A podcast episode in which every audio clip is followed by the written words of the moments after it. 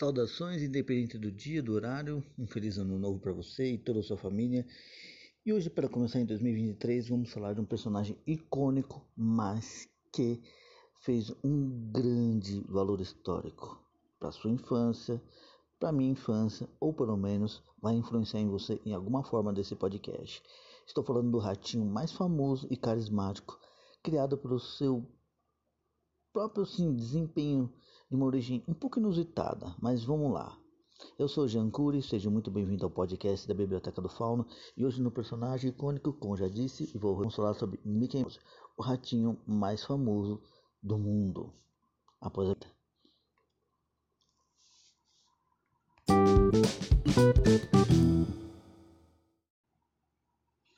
Por mais que você possa dizer que sim, não, talvez, ou tipo, poxa, Hoje em dia, o que, que o Mickey Mouse representa para mim? Não muita coisa, mas ele agrega muita coisa se você um dia quer fazer uma história ou fazer algo impactante ou que pelo menos deixe uma relevância boa. E claro, não tão ambiciosa como ele. Mas os tempos mudaram, mas não estou aqui para falar isso, né? Na época, em 1928, quando Mickey Mouse foi criado, ele tinha o intuito de ser um ícone, ou particularmente como eu posso colocar assim, um mascote de uma empresa que cresceria muito a longo prazo. Isso que é o Mickey Mouse, isso é o maior significado dele, ele carregar o legado do qual muitos personagens também são icônicos, mas Mickey Mouse é quase como se fosse o líder da galera, o líder de toda essa criatividade é, de personagens, da ficção, de longa-metragens e principalmente da imaginação e do imaginário das crianças. E essa é a parte mais gostosa, que quando ele foi criado, muitos detalhes como uma luva na mãozinha de quatro dedos, uma carinha carismática, uma voz feita pelo seu próprio criador, Walt Disney, e lógico, suas personalidades mudou, porque conforme o tempo ele tinha que ter uma evolução natural, para o bem e para o mal, muitas vezes bem criado e muitas vezes assim que passa batido, mas como dizem, assim descrever que de marinhago muito poderoso, mas hoje em dia ele é mais um cara caseiro que faz suas musiquinhas de sempre e ainda ser dublado pelo maravilhoso Guilherme Briggs. Mas aí são outros detalhes. Agora vamos falar assim curiosidades após a vinheta sobre como a sua criação e sua concepção estão assim deixando ele com várias camadas que são a gregos e troianos, mas como dizem, nem tudo é um mar de flores ou o queijinho favorito para o próprio rato que quer trazer alegria para sua TV ou seja a forma de comunicação. Vamos lá.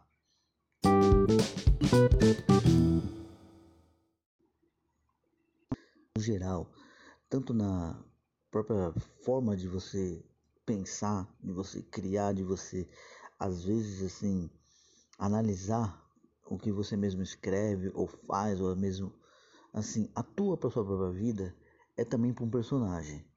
Por quê? Vamos colocar no seguinte fato: se você cria um personagem que depois vai para mídia, seja lá pop, seja lá ilustrativa, visual, independente do que for, quando ela tem uma primeira concepção, é algo que chama atenção ou que dá personalidade de uma vivência assim fictícia, como por exemplo, se você cria um personagem que não seja um ratinho ou seja um pato marinheiro, Exemplo do nosso patinho reclamão. Aí que tá a nuance. Quando o Mickey foi criado, ele foi criado para ser algo carismático, algo, como eu posso dizer assim, é, que todo mundo goste. Tem sempre levando assim uma temática que vá gostar do jeito dele. Mas ele foi para fazer um, um, charme à parte. Mas é claro, pensando muito mais nas crianças. Isso vai é, relevar está falando que é o Mickey Mouse. Nós vamos colocar assim no seguinte é, ponto de referência. Se fosse você o criador do Mickey Mouse, como que você daria os primeiros detalhes dele? Eu não saberia dizer porque tipo, eu até criaria um rato para minhas histórias de fantasia, mas eu teria que dar uma personalidade muito maior, por causa que se quando se fala de um rato, para quem já conhece muito da cultura ou até conhece de várias histórias, vai colocar ele como um exemplo, um ícone ou uma inspiração, ou se quer mesmo um, um como se diz, um professor para sua forma criativa. Só que claro, há diferenças. quando você quer criar um rato que não precise usar luvas e um rato que vai chegar a um mundo fantasioso que você vai apresentar. Só que assim, existem nuances diferentes, porque Mickey Mouse ele é do nosso próprio mundo, mesmo não sendo parte dele verdadeiramente, mas ele já ganhou, como se diz, uma alma de personalidade.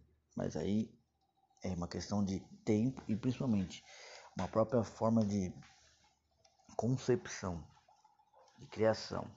Mas aí vai daquele detalhe básico que eu sempre digo para você que ouve esse podcast e muitas das pessoas que possam é, querer ouvir, até mesmo para pessoas que queiram é, dar um senso de, vamos dizer assim, de ligar a chave de, de criatividade, mas ter o pé no chão para saber que nem tudo você pode criar do zero, mas sempre tem uma chaminha de inspiração, isso é óbvio, porque o próprio Mickey Mouse ele é inspirado num rato, que a gente sabe, mas ele tem nuances diferentes, como por exemplo, ele vive seu shorts vermelhinho, ele adora, adora cantar, ele tem um cão que é o seu maior amigo, que é o Pluto, mas ele também tem uma namorada chamada Minnie, que foi criada tempos depois.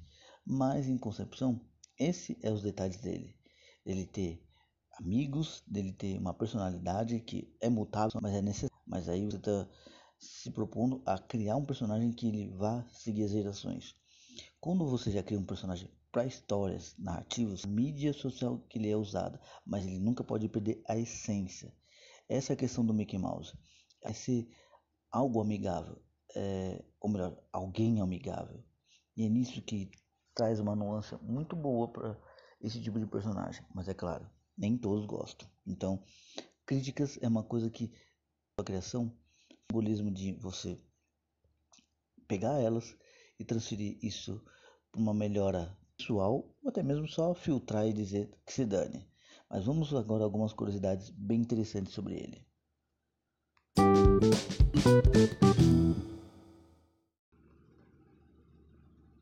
Depois de tudo isso que a gente está compartilhando nesse podcast, as curiosidades são uma parte detalhes, um olhar, um comportamento, mas as coisas que você cria na sua concepção. Fica naquele seu bloco, a parte que você deixar uma nuance, que é aí que vai dar a faísca que você diz que a personalidade são muito importantes. Como por exemplo, Mickey Mouse, se ele existisse, ele teria em torno de 68 centímetros de altura. Seria mais ou menos um pigmeu, mas seria alguém muito icônico. Ele aproximadamente seria a sua data de aniversário é provavelmente no dia 18 de novembro, que seria a sua criação na concepção oficial do próprio criador em si. Mas também existem curiosidades à parte, como por exemplo, Mickey Mouse usa as luvas brancas por um detalhe das unhas das crianças. Isso é uma coisa muito interessante de se analisar. Por quê? Ele é um rato, ok, mas ele não deixa de ser, é, como eu posso dizer assim, um animal que traga uma certa nuance de carisma, mas também de repulsa, porque em si, ele assim, no intuito, ele é um camundongo. Por que existem as diferenças de rato e camundongo? Porque ele em si, ele tem esse nome mouse, é mais como sobrenome e não como sua, determina, sua determinação de, é, de espécie. Mas isso é um detalhe à parte. É Michael Theodore Mouse, ou Mickey é apenas um apelido. Que interessante isso, né? Porque você para para pensar, todo mundo pensa, Mickey Mouse é o nome dele. Não, uma abreviação do seu nome, seria Michael Theodore Mouse. E o Mouse, a linguagem era muito interessante, era Mortimer. Que tipo, a própria esposa do Walter Disney olhou e falou: Puta, esse nome não vai colar. E sabiamente ele ouviu sua esposa. Porém, é algo que seria algo que engraçado, né? Porém, seria que não combinaria com ele e ser batizado com esse nome, Mortimer. É estranho, né? Uma coisa que não foi utilizada por um protagonista serve para o antagonista. Você ver, nada é jogado fora. Então, fique sempre atento aos detalhes. Ele é o primeiro uma coisa que é muito interessante porque, querendo ou não, por mais que ele só tenha começado a falar cachorro quente na sua primeira forma de animação, ele foi o primeiro personagem a ter a linguagem. Isso, isso daí é tipo uma concepção de ser o pioneiro a tipo E ele é. Uma outra curiosidade muito interessante é que o Mickey e Minnie são casados. Segundo Walter Disney, os ah, eles vivem em casas separadas, mesmo sendo casados. Afinal, são ratos, né? Então eles têm seu comportamento à parte. Vai entender, né? Mickey e Minnie transformado um amor na vida real, que é Wayne e Ruth Taylor, dubladores dos personagens que casaram em 91 e ficaram juntos até 2009, quando Wayne faleceu. É, uma coisa legal, mas ao mesmo tempo triste, né? mas faz parte.